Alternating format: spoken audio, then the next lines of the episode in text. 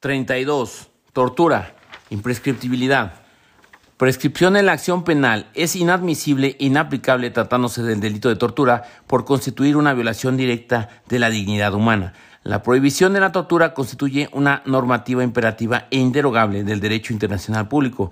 Uno de los elementos que contribuyó a la consolidación de esta prohibición con el carácter de absoluta fue el hecho de que la tortura constituye una ofensa directa a la dignidad humana razón por la que se le considera una de las más graves violaciones de derechos humanos. Esta condición es la que ha llevado a la primera sala a sostener que existe una obligación especial de analizar los casos de tortura bajo los estándares nacionales e internacionales. A su vez, la Corte Interamericana de Derechos Humanos ha sostenido desde su sentencia en el caso Barrios Altos contra Perú que en casos de graves violaciones de derechos humanos, como lo es la tortura, los estados deben abstenerse de recurrir a figuras como la prescripción a fin de cumplir con sus obligaciones e investigar. Eh, y sancionar este tipo de acciones. A la luz de lo anterior y en términos de la jurisprudencia 21 diagonal 2014 de la décima época, debe concluirse que a pesar de que la prescripción en materia penal es una garantía que debe ser observada para todo imputado de un delito en aras de no permitir que graves violaciones de derechos humanos gocen de condiciones de impunidad es inadmisible e inaplicable respecto de la acción penal por el delito de tortura, con independencia del momento en que se alegue que se haya cometido ese delito.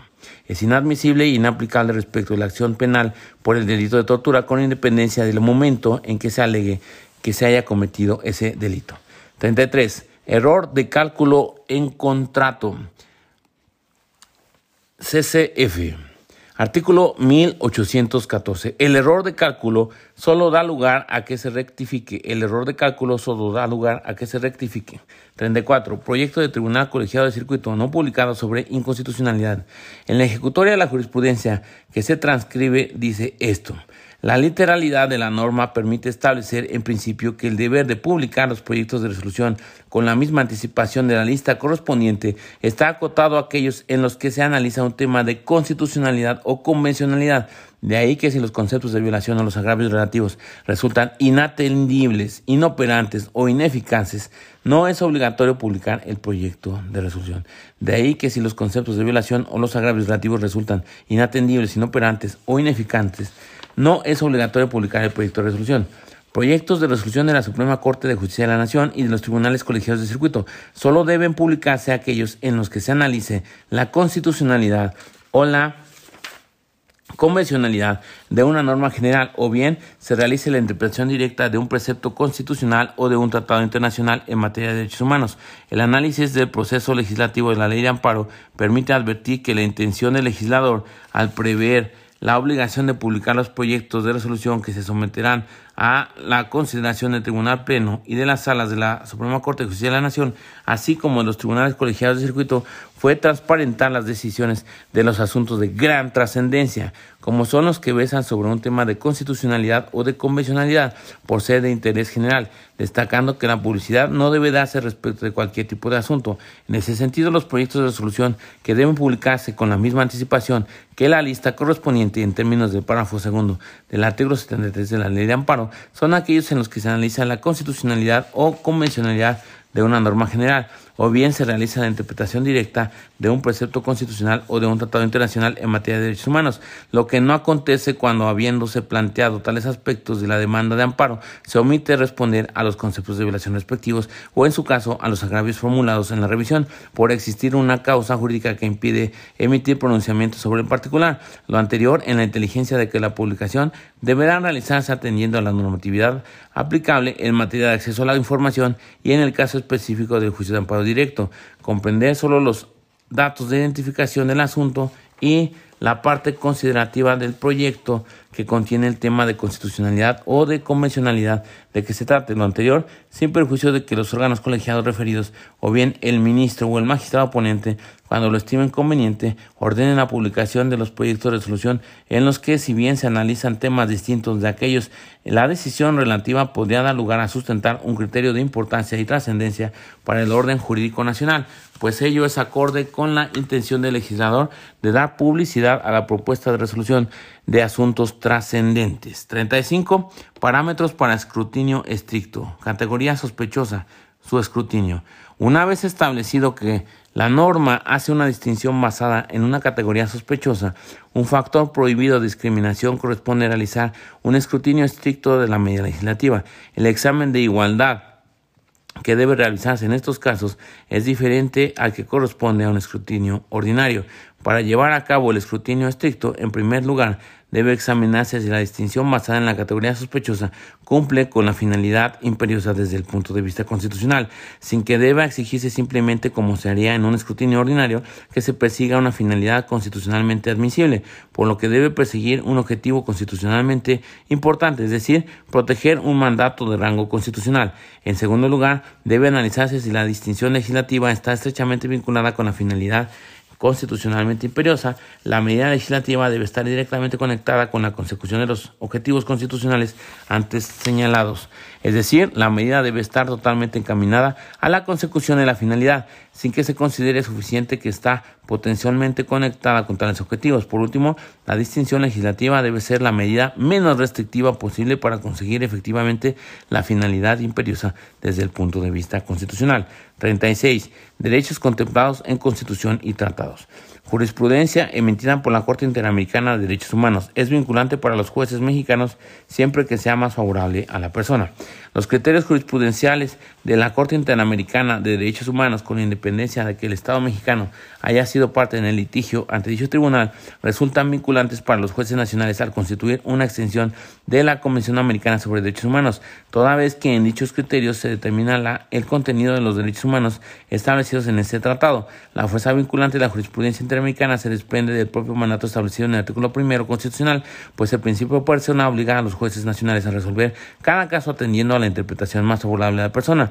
En cumplimiento de este mandato constitucional, los operadores jurídicos deben atender a lo siguiente. Uno, cuando el criterio se haya emitido en un caso en el que el Estado mexicano no haya sido parte, la aplicabilidad del precedente eh, al caso específico debe determinarse con base en la verificación de la existencia de las mismas razones que motivaron el pronunciamiento. Dos, en todos los casos en que sea posible debe armonizarse la jurisprudencia interamericana con la nacional. Y tres, de ser imposible la armonización debe aplicarse el criterio que resulte más favorable para la protección de los derechos humanos. 37. Sistema dual, malicia, libertad de expresión, sus límites a la luz del sistema de protección dual y del estándar de malicia efectiva. Para el análisis de los límites de la libertad de expresión, esta Suprema Corte de Justicia de la Nación ha adoptado el denominado sistema dual de protección, según el cual los límites de crítica son más amplios cuando ésta se refiere a personas que, por dedicarse a actividades públicas o por el rol que desempeñan en una sociedad democrática están expuestas a un control más riguroso de sus actividades y manifestaciones que aquellos particulares sin proyección pública alguna, pues en un sistema inspirado en los valores democráticos, la sujeción a esa crítica es inseparable de todo cargo de relevancia pública. Sobre este tema, la Corte Interamericana de Derechos Humanos precisó en los casos Herrera Ulloa y Costa Rica y Quimel contra Argentina que el acento de este umbral diferente eh, de protección no se asienta en la calidad de sujeto, sino en el carácter de interés público que conllevan las actividades o actuaciones de una persona determinada. Esta aclaración es fundamental en tanto que las personas no estarán sometidas a un mayor escrutinio en la sociedad en su honor o privacidad durante todas sus vidas, sino que dicho umbral de tolerancia debe ser mayor solamente mientras realicen funciones públicas o estén involucradas en temas de relevancia pública. Esto no significa que la proyección pública de las personas las prive de su derecho al honor, sino simplemente que el nivel de intromisión admisible será mayor, aunque dichas intromisiones deben estar relacionadas con aquellos asuntos que sean de relevancia pública. La principal consecuencia del sistema de protección dual es la doctrina conocida como real malicia o malicia efectiva, misma que ha sido incorporada al ordenamiento jurídico mexicano. Esta doctrina se traduce en la imposición de sanciones civiles exclusivamente en aquellos casos en que exista información falsa en caso del derecho a la información o que haya sido producida con real malicia, aplicable tanto al derecho a la información como a la libertad de expresión. El estándar de real malicia requiere que para la existencia de una condena por daño moral, eh, por la emisión de opiniones, ideas o juicios que hayan sido expresados con la intención de dañar, para lo cual La nota publicada y su contexto constituyen las pruebas idóneas para acreditar dicha intención. En este sentido, esta primera sala de la Suprema Corte de Justicia de la Nación observa que dependiendo de su gravedad y de la calidad del sujeto pasivo, las intromisiones al derecho al honor pueden ser sancionadas con 1. sanciones penales penales en supuestos muy limitados referentes principalmente a intromisiones graves contra particulares, dos, con sanciones civiles para intromisiones graves en casos de personajes públicos e intromisiones eh, medias contra particulares y tres, mediante el uso del derecho de réplica o respuesta, cuyo reconocimiento se encuentra tanto en el contexto constitucional como en la Convención Americana sobre Derechos Humanos para intromisiones no graves contra personajes públicos e intromisiones leves contra personas privadas. 38. Jerarquía de Constitución y Tratados, bloque de constitucionalidad. Derechos humanos contenidos en la Constitución y en los tratados internacionales constituyen el parámetro de control de regularidad constitucional, pero cuando en la Constitución hay una restricción expresa al ejercicio de aquellos, se debe estar a lo que establece el texto eh, constitucional. El primer párrafo del artículo primero constitucional reconoce un conjunto de derechos humanos cuyas fuentes son la Constitución y los tratados internacionales, de los cuales el Estado mexicano sea parte. De la interpretación literal, sistemática y originalista del contenido de las reformas constitucionales de 6 y 10 de junio de 2011, se desprende que las normas de derechos humanos, independientemente de su fuente, no se relacionan en términos jerárquicos, entendiendo que derivado a la parte final del primer párrafo del artículo primero cuando en la Constitución haya una restricción expresa al derecho de los derechos humanos, eh, se deberá estar a lo que indica la norma constitucional, ya que el principio que le brinda supremacía comporta el encubrimiento de la Constitución como norma fundamental del orden jurídico mexicano, lo que a su vez implica que el resto de las normas jurídicas deben ser acordes con la misma, tanto en un sentido formal como material, circunstancia que no ha cambiado. Lo que sí ha evolucionado a raíz de las reformas constitucionales en comento es la configuración del conjunto de normas jurídicas respecto de las cuales puede predicarse dicha supremacía en el orden jurídico mexicano. Esta renuncia fue libre y espontánea sin que en ningún caso el solo escrito que la contenga sea suficiente para demostrar su excepción, aun en caso de no haberse objetado o habiéndose perfeccionado, sino que requieren elementos adicionales. Dice esta transformación se explica por la ampliación del catálogo de derechos previstos eh, dentro de la Constitución Política de los Estados Unidos Mexicanos, el cual evidentemente puede calificarse como parte del conjunto normativo que goza de esta supremacía constitucional. En ese sentido, los derechos humanos en su conjunto constituyen el parámetro de control de regularidad constitucional conforme al cual debe analizarse la validez de las normas y actos que forman parte del orden jurídico mexicano. En ese sentido, los derechos humanos en su conjunto constituyen el parámetro de control de regularidad constitucional conforme al cual debe analizarse la validez de las normas y actos que forman parte del orden jurídico mexicano. 39. Renuncia en caso de embarazo.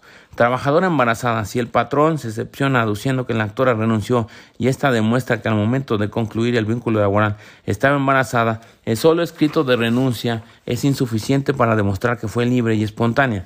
Es criterio retirado que juzgar con perspectiva de género implica reconocer la realidad sociocultural en que se desenvuelve la mujer, lo que exige una mayor protección del Estado con el propósito de lograr una garantía real y efectiva de sus derechos y eliminar las barreras que la colocan en una situación de desventaja, lo que cobra particular relevancia cuando se encuentra en estado de embarazo, momento en el que requiere gozar de la atención médica necesaria en los periodos pre y postnatal y de las demás prestaciones de seguridad social que garanticen el bienestar de ella y del menor. Por tanto, cuando la parte empleadora opone la excepción de renuncia y la trabajadora demuestra que la determinación de la relación laboral ocurrió encontrándose embarazada, la patronal deberá acreditar que la renuncia fue libre y espontánea. Cuando la parte empleadora opone la excepción de renuncia y la trabajadora demuestra que la determinación de la relación laboral ocurrió encontrándose embarazada, la patronal deberá acreditar que la renuncia fue libre y espontánea, sin que en ningún caso el solo escrito que la contenga sea suficiente para demostrar su excepción, aun en caso de no haberse objetado o habiéndose perfeccionado, sino que se requieren elementos de convicción adicionales. Esto obedece al principio de primacía de la realidad consagrado en el tercer párrafo del artículo 17 de la Constitución Política de los Estados Unidos Mexicanos, toda vez que no es verosímil que la mujer prescinda de su empleo por los gastos que implica el arrendamiento y la necesidad de acceder a la atención médica. aunado a que existe una práctica común de ejercer actos de coacción con motivo del embarazo. 40. Excepción a la conciliación laboral. Sustitución patronal no es excepción. LFT 685 ter. Quedan exceptuados de agotar la instancia conciliatoria cuando se trate de conflictos inherentes a 1. Discriminación en el empleo y ocupación por embarazo, así como por razones de sexo, orientación sexual, raza, religión, origen étnico, condición social o acoso u hostigamiento sexual. 2. Designación de beneficiarios por muerte. 3 prestaciones de seguridad social por riesgos de trabajo, maternidad, enfermedades, invalidez, vida, guarderías y prestaciones en especie y accidentes de trabajo. 4. La tutela de derechos fundamentales y libertades públicas, ambos de carácter laboral, entendidos en estos rubros relacionados con A. La libertad de asociación, libertad sindical y el reconocimiento efectivo de la negociación colectiva. B. Trata laboral, así como trabajo forzoso y obligatorio. Y C. Trabajo infantil. Para la actualización de estas excepciones se debe acreditar la existencia de indicios que generen al tribunal la razonable sospecha, apariencia o presunción de que se está vulnerando algunos de estos derechos. 5. La disputa de la titularidad de contratos colectivos o contratos ley. Y 6. La impugnación de los estatutos de los sindicatos o su modificación. Por tanto, la sustitución patronal no es excepción. Litis abierta en juicio contencioso administrativo. Juicio contencioso administrativo. El principio de litis abierta que lo rige no implica que el acto para el actor una nueva oportunidad de ofrecer las pruebas que, conforme a la ley, debió exhibir en el procedimiento de origen o en el recurso administrativo procedente, estando en posibilidad legal de hacerlo. Modificación de la jurisprudencia 69 de 1 2001.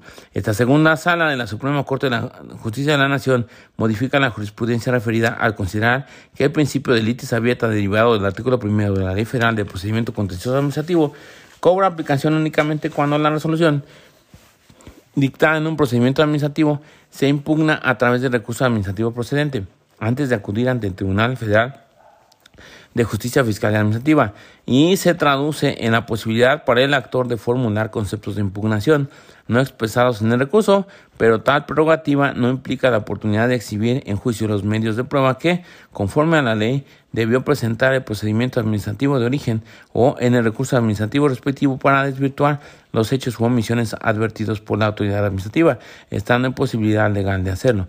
De haber sido esa la intención del legislador, así lo habría señalado expresamente, como lo hizo tratándose del recurso de revocación, previsto en el Código Fiscal de la Federación, en el que por excepción se concede al contribuyente el derecho de ofrecer las pruebas que por cualquier motivo no exhibió ante la autoridad fiscalizadora para procurar la solución de las controversias fiscales en sede administrativa con la mayor celeridad posible y evitar su impugnación en sede jurisdiccional. Esto porque la autoridad administrativa puede ejercer cualquiera de las acciones inherentes a sus facultades de comprobación y supervisión, como lo es, entre otras, solicitar información a terceros para compulsarla con la proporcionada por el recurrente o revisar los dictámenes emitidos por los contadores públicos autorizados, lo que supone contar con la competencia legal necesaria y los elementos humanos y materiales que son propios de la administración pública. Por tanto, tal prerrogativa no puede entenderse extendida al juicio contencioso administrativo, pues no sería jurídicamente válido declarar la nulidad de la resolución impugnada con base en el análisis eh, de pruebas que en particular no presentó en el procedimiento de origen o en el recurso administrativo, estando obligando a ello y en posibilidad legal de hacerlo, como lo prescribe el artículo 16 del artículo de la Constitución Política de los Estados Unidos Mexicanos, al indicar que los gobernados deben conservar la documentación indispensable para demostrar el cumplimiento de las disposiciones fiscales y exhibirla cuando sea requerida por la autoridad administrativa en ejercicio de sus facultades de comprobación. Estimar lo contrario significaría sostener que el Tribunal Federal de Justicia Fiscal y Administrativa puede sustituirse en las facultades propias de la autoridad fiscal y declarar la nulidad de sus actos por causas atribuibles al particular. 42 daños y perjuicios como requisito para suspensión. Suspensión a petición de parte, la acreditación de daños y o perjuicios de difícil reparación con motivo de la ejecución del acto reclamado no es un requisito para que se otorgue cuando el quejoso alega tener interés jurídico. Hechos. Tanto la primera sala como la segunda sala de la Suprema Corte de Justicia de la Nación se pronuncian respecto al siguiente problema jurídico. Conforme a la ley de amparo vigente, cuando el quejoso alega tener interés jurídico, la acreditación de daños y o perjuicios de difícil reparación con motivo de la ejecución del acto reclamado es un requisito para que se otorgue la suspensión, la primera sala consideró que la acreditación de daños de difícil reparación derivados de la ejecución del acto reclamado no constituye un requisito para la procedencia, otorgamiento de la suspensión de un juicio de amparo en el que se aduce un interés jurídico respecto del acto reclamado. En cambio, la segunda sala sostuvo que sí constituye un requisito para tal efecto. Criterio jurídico. La acreditación de daños y perjuicios de difícil reparación con motivo de ejecución del acto reclamado no es un requisito para que se otorgue la suspensión cuando el quejoso alega tener interés jurídico. Justificación. De acuerdo con la actual redacción del artículo 107, fracción décima de la Constitución General y de su interpretación teleológica subjetiva, es factible advertir que tratándose de la suspensión a petición de parte en aquel quejoso alega tener un interés jurídico, el principal presupuesto de procedencia al que debe atender el órgano jurisdiccional de amparo ya no lo es la dificultad de reparación de los daños y perjuicios que pueda sufrir el agraviado con la ejecución del acto reclamado, sino el análisis ponderado de elementos como la apariencia del buen derecho, la no afectación al interés social y la no contravención de disposiciones de orden público, pues es este juicio de ponderación la nueva base fundamental de un sistema equilibrado que permite que la medida suspensional cumpla cabalmente con su finalidad protectora. Esta conclusión se corrobora si se atiende a la evolución jurídica de la regulación de la suspensión en atención a que el artículo 128 en la ley de amparo vigente, por cuanto hace a los requisitos para su otorgamiento, conservó una redacción y contenido prácticamente idénticos en comparación con el diverso 124 de la ley de amparo, abrogada, salvo por una diferencia fundamental, a saber, en la legislación amparo vigente ya no se prevé una fracción tercera que establezca expresamente con requisito para decretar la suspensión eh, que sean de difícil reparación los daños y perjuicios que se causen en el agraviado con la ejecución del acto. Aspecto este último que evidencia la finalidad del legislador de prescindir de ese requisito para que exista una consistencia normativa entre la ley entre la ley fundamental y la ley reglamentaria. Además, de acuerdo con su actual regulación, la suspensión no solo se reduce a una medida cautelar eh, con un efecto conservativo, sino que de forma innovadora la ley de amparo prevé la posibilidad de que dicha medida tenga un efecto de tutela anticipada. Eh, de acuerdo con su, con su actual regulación, la suspensión no solo se reduce a una medida cautelar con un efecto conservativo, sino que, de forma innovadora, la ley de amparo prevé la posibilidad de que dicha medida tenga un efecto de tutela anticipada, restablecer provisionalmente al quejoso en el goce del derecho violado, en tanto se dicta sentencia ejecutoria en el juicio de amparo, siempre y cuando ello sea jurídica y materialmente posible. Por consiguiente, Dado que las nuevas reglas de la suspensión giran en torno al postulado según el cual la necesidad de acudir a un proceso de amparo para obtener la, razón no debe perjudicar a quien la tiene, la dificultad de reparación de los daños y o perjuicios que pudiera sufrir la parte quejosa con la ejecución del acto reclamado no debe ser considerada como un requisito para el otorgamiento de la suspensión. 43. Suplencia del deudor alimentario. Suplencia de la queja de eficiencia en el juicio de amparo cuya materia sea el derecho de alimentos, procede a aplicarla en favor del deudor alimentario.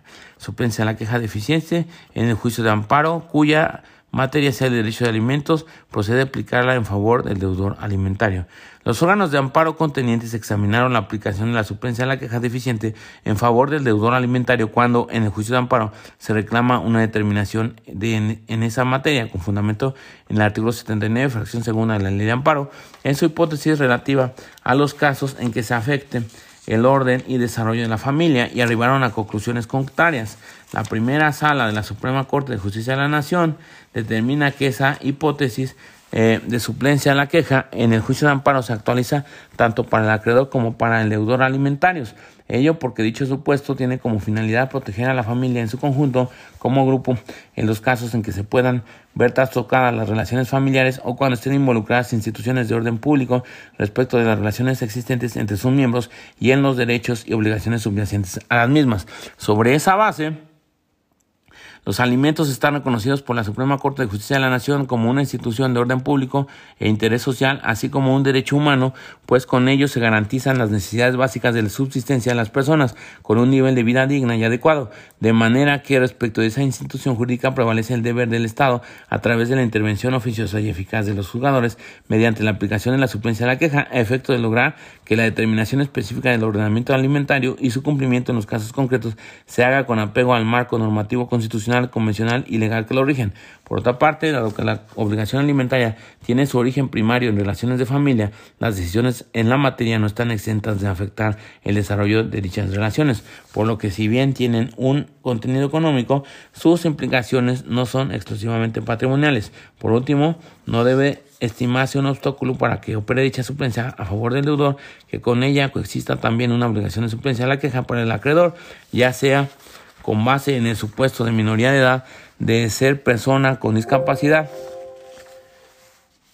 eh, de ser persona con discapacidad o por la misma protección al orden y desarrollo de la familia, pues el carácter eh, de orden público de los alimentos y su incidencia en el desenvolvimiento de las relaciones familiares permite que se empalmen esas eh, diversas hipótesis de suplencia para hacer prevalecer la legalidad y la justicia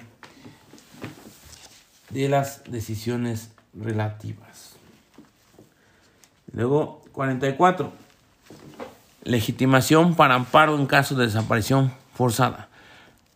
Ley de amparo. Artículo 15. Cuando se trate de actos que importen peligro de privación de la vida, ataques a la libertad personal fuera del procedimiento, incomunicación, deportación o expulsión, proscripción o destierro, extradición, desaparición forzada de personas o alguno de los actos prohibidos por el artículo 22 de la Constitución Política de los Estados Unidos Mexicanos, así como la incorporación forzosa al Ejército Armada o Fuerza Aérea Nacionales y el agraviado se encuentra imposibilitado para promover el amparo, podrá hacerlo cualquier otra persona en su nombre aunque sea menor.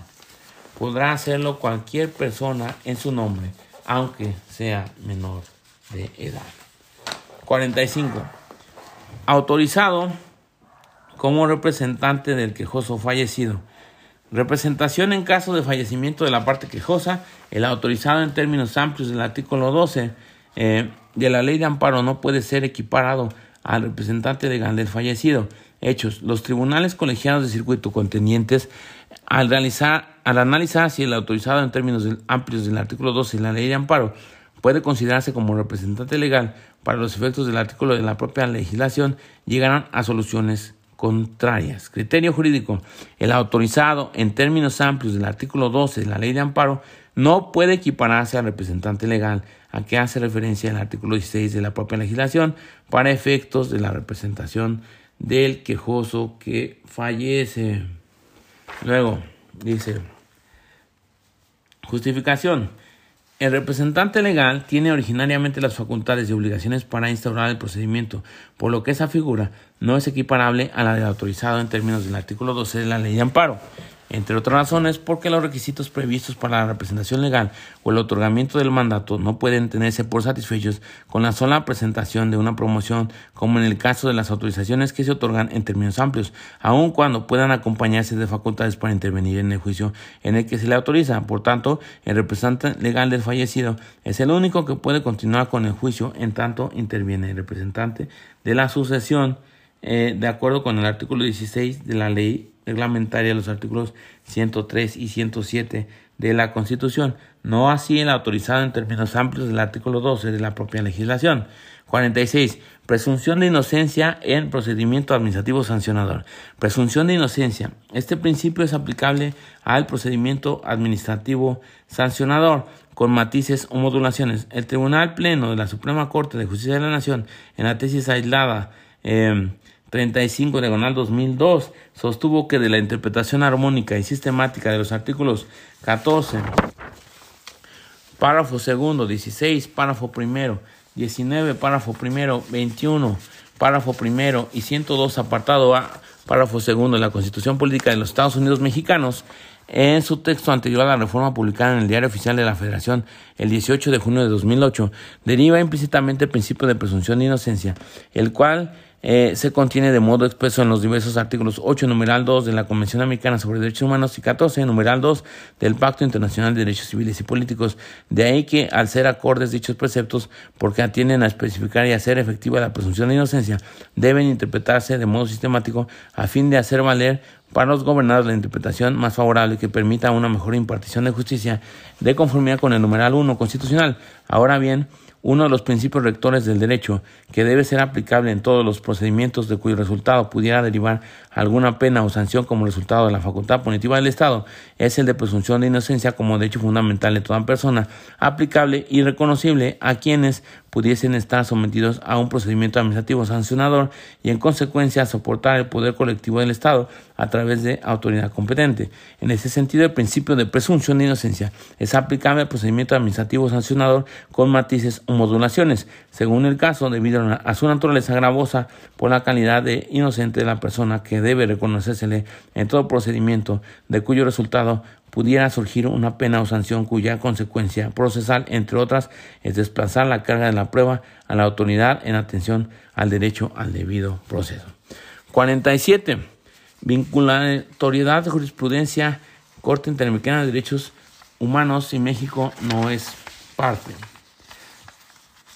Jurisprudencia emitida por la Corte Interamericana de Derechos Humanos es vinculante para los jueces mexicanos siempre que sea más favorable a la persona. Los criterios jurisprudenciales de la Corte Interamericana de Derechos Humanos, con independencia de que el Estado mexicano haya sido parte en el litigio ante dicho tribunal, resultan vinculantes para los jueces nacionales al constituir una extensión de la Convención Americana sobre Derechos Humanos, toda vez que en dichos criterios se determina el contenido de los derechos humanos establecidos en este tratado.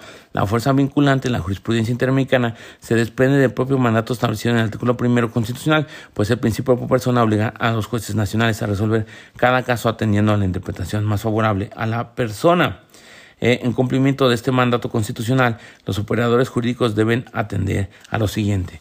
Uno, cuando el criterio se haya emitido en, el, en un caso en el que el Estado mexicano no haya sido parte, la aplicabilidad del precedente al caso específico debe determinarse con base en la verificación de la existencia de las mismas razones que motivaron el pronunciamiento. Y dos, en todos los casos en que sea posible, debe armonizarse la jurisprudencia interamericana con la nacional. Y tres, de ser imposible la armonización, eh, debe aplicarse el criterio que resulte más favorecedor para la protección de los derechos humanos. 48. Amparo contra estudio socioeconómico. Estudio socioeconómico procede el juicio de amparo indirecto contra la resolución que la ordena por ser un acto de imposible reparación. Hechos. Los tribunales colegiados de circuito analizaron la procedencia del amparo indirecto en contra de diferentes resoluciones definitivas dictadas dentro de juicios civiles donde se ordenó la realización de estudios socioeconómicos a las personas quejosas. Uno de los tribunales colegiados determinó que el juicio de amparo indirecto no era procedente, pues consideró que la realización de un estudio socioeconómico es un acto interprocesal que no vulnera derechos sustantivos. En contraste, para el otro tribunal, ese acto sí es susceptible de transgredir el derecho humano a la inviolabilidad del domicilio lo que hacía procedente el juicio de amparo indirecto. Criterio jurídico. Esta primera sala concluye que la orden de practicar un estudio socioeconómico judicial es susceptible de transgredir el derecho humano a la intimidad como parte del derecho sustantivo a la vida privada e incluso en caso de que se ordene la visita domiciliaria es susceptible de transgredir el derecho a la inviolabilidad del domicilio. Justificación. El estudio socioeconómico es un instrumento que tiene como finalidad ubicar en un nivel socioeconómico a una persona y contribuir a Justificación. El estudio socioeconómico es un instrumento que tiene como finalidad ubicar en un nivel socioeconómico a una persona y contribuir al conocimiento de su entorno familiar, económico y social. Se realiza mediante el sistema de entrevista y preferentemente mediante la visita domiciliaria. Se realiza mediante el sistema de entrevista y preferentemente mediante la visita domiciliaria. A fin de llevar a cabo el estudio socioeconómico, eh, él o la trabajadora social realizará al menos una entrevista de, la que podrá obtener información sobre el ambiente socioafectivo y económico y su interrelación con el medio externo eh, de la persona destinataria del estudio, lo que constituye los extremos más personales de vida y por tanto de la intimidad de las personas. Además, en el caso de que el estudio socioeconómico se ordene desarrollar eh, en el domicilio de la persona entrevistada, ese acto es susceptible de transgredir el derecho humano a la inviolabilidad del domicilio como parte de la intimidad personal, pues implica conceder acceso a un espacio reservado en el cual los individuos ejercen su libertad más íntima, toda vez que él o la entrevistadora constatará de primera mano las interacciones sociales de la dinámica familiar. Por esta razón, se surte la hipótesis de procedencia del juicio de amparo indirecto de conformidad con lo dispuesto en los artículos 107, fracción quinta de la ley de amparo y 114, fracción cuarta de la abrogada ley de la materia, al tratarse de un acto de imposible reparación, susceptible de transgredir la intimidad personal, él o la juez de amparo deberá analizar en cada caso concreto la constitucionalidad de la práctica del estudio socioeconómico y efectuar el control de su legalidad, lo que implica verificar que la prueba sea idónea y pertinente en el proceso judicial de origen para llegar al conocimiento de la verdad. 49 Momentos de aplicación de perspectiva de género al valorar pruebas, interpretar leyes. 50. Naturaleza de la perspectiva de género como test, método discursivo, etc. Juzgar con perspectiva de género, concepto, aplicabilidad y metodología para cumplir dicha obligación. De acuerdo con la doctrina de la primera sala de la Suprema Corte de Justicia de la Nación sobre el tema, la perspectiva de género constituye una categoría analítica, concepto que acoge las metodologías y mecanismos destinados al estudio de las construcciones culturales y sociales entendidas como propias para hombres y mujeres, es decir, lo que histórica, social y culturalmente se ha entendido como lo femenino y lo masculino. En estos términos, la obligación de las y los operadores de justicia de juzgar con perspectiva de género puede resumirse en su deber de impartir justicia sobre la base del reconocimiento de la particular situación de desventaja en la cual históricamente se han encontrado las mujeres, pero que no necesariamente está presente en cada caso, como consecuencia de la construcción que socioculturalmente se ha desarrollado en torno a la posición y al rol que debieran asumir como un corolario inevitable de su sexo. Repetimos, en esos términos, la obligación de las y los operadores de justicia de juzgar con perspectiva de género puede resumirse en su deber de impartir justicia sobre la base del reconocimiento de la particular situación de desventaja en la cual históricamente se han encontrado las mujeres, pero que no necesariamente está presente en cada caso, como consecuencia de la construcción que socioculturalmente se ha desarrollado en torno a la posición y al rol que debieran asumir como un colorario inevitable de su sexo. La importancia de este reconocimiento estriba en que de él surgirá la posibilidad de que quienes tengan encomendada la función de impartir justicia puedan identificar las discriminaciones que de derecho o de hecho pueden sufrir hombres y mujeres, ya sea directa o indirectamente con motivo de la aplicación del marco normativo e institucional mexicano. Dicho de otra manera, la obligación de juzgar con perspectiva de género exige a quienes imparten justicia que actúen remediando los potenciales efectos discriminatorios que el ordenamiento jurídico y las prácticas, prácticas institucionales pueden tener en detrimento de las personas, principalmente de las mujeres. En estos términos, el contenido de la obligación en comento puede resumirse de la siguiente forma. 1. Aplicabilidad es intrínseca a la labor jurisdiccional, de modo que no debe mediar petición de parte, la cual comprende obligaciones específicas en casos graves de violencia contra las mujeres y se refuerza aún más en el marco de contextos de violencia contra estas.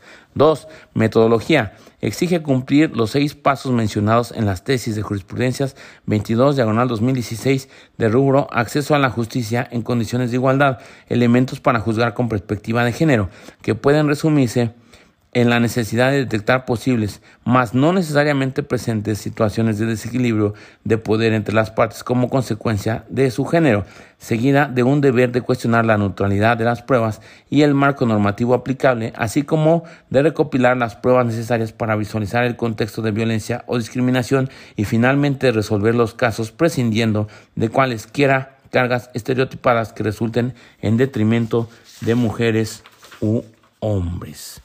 Y sin más por el momento, arrivederci.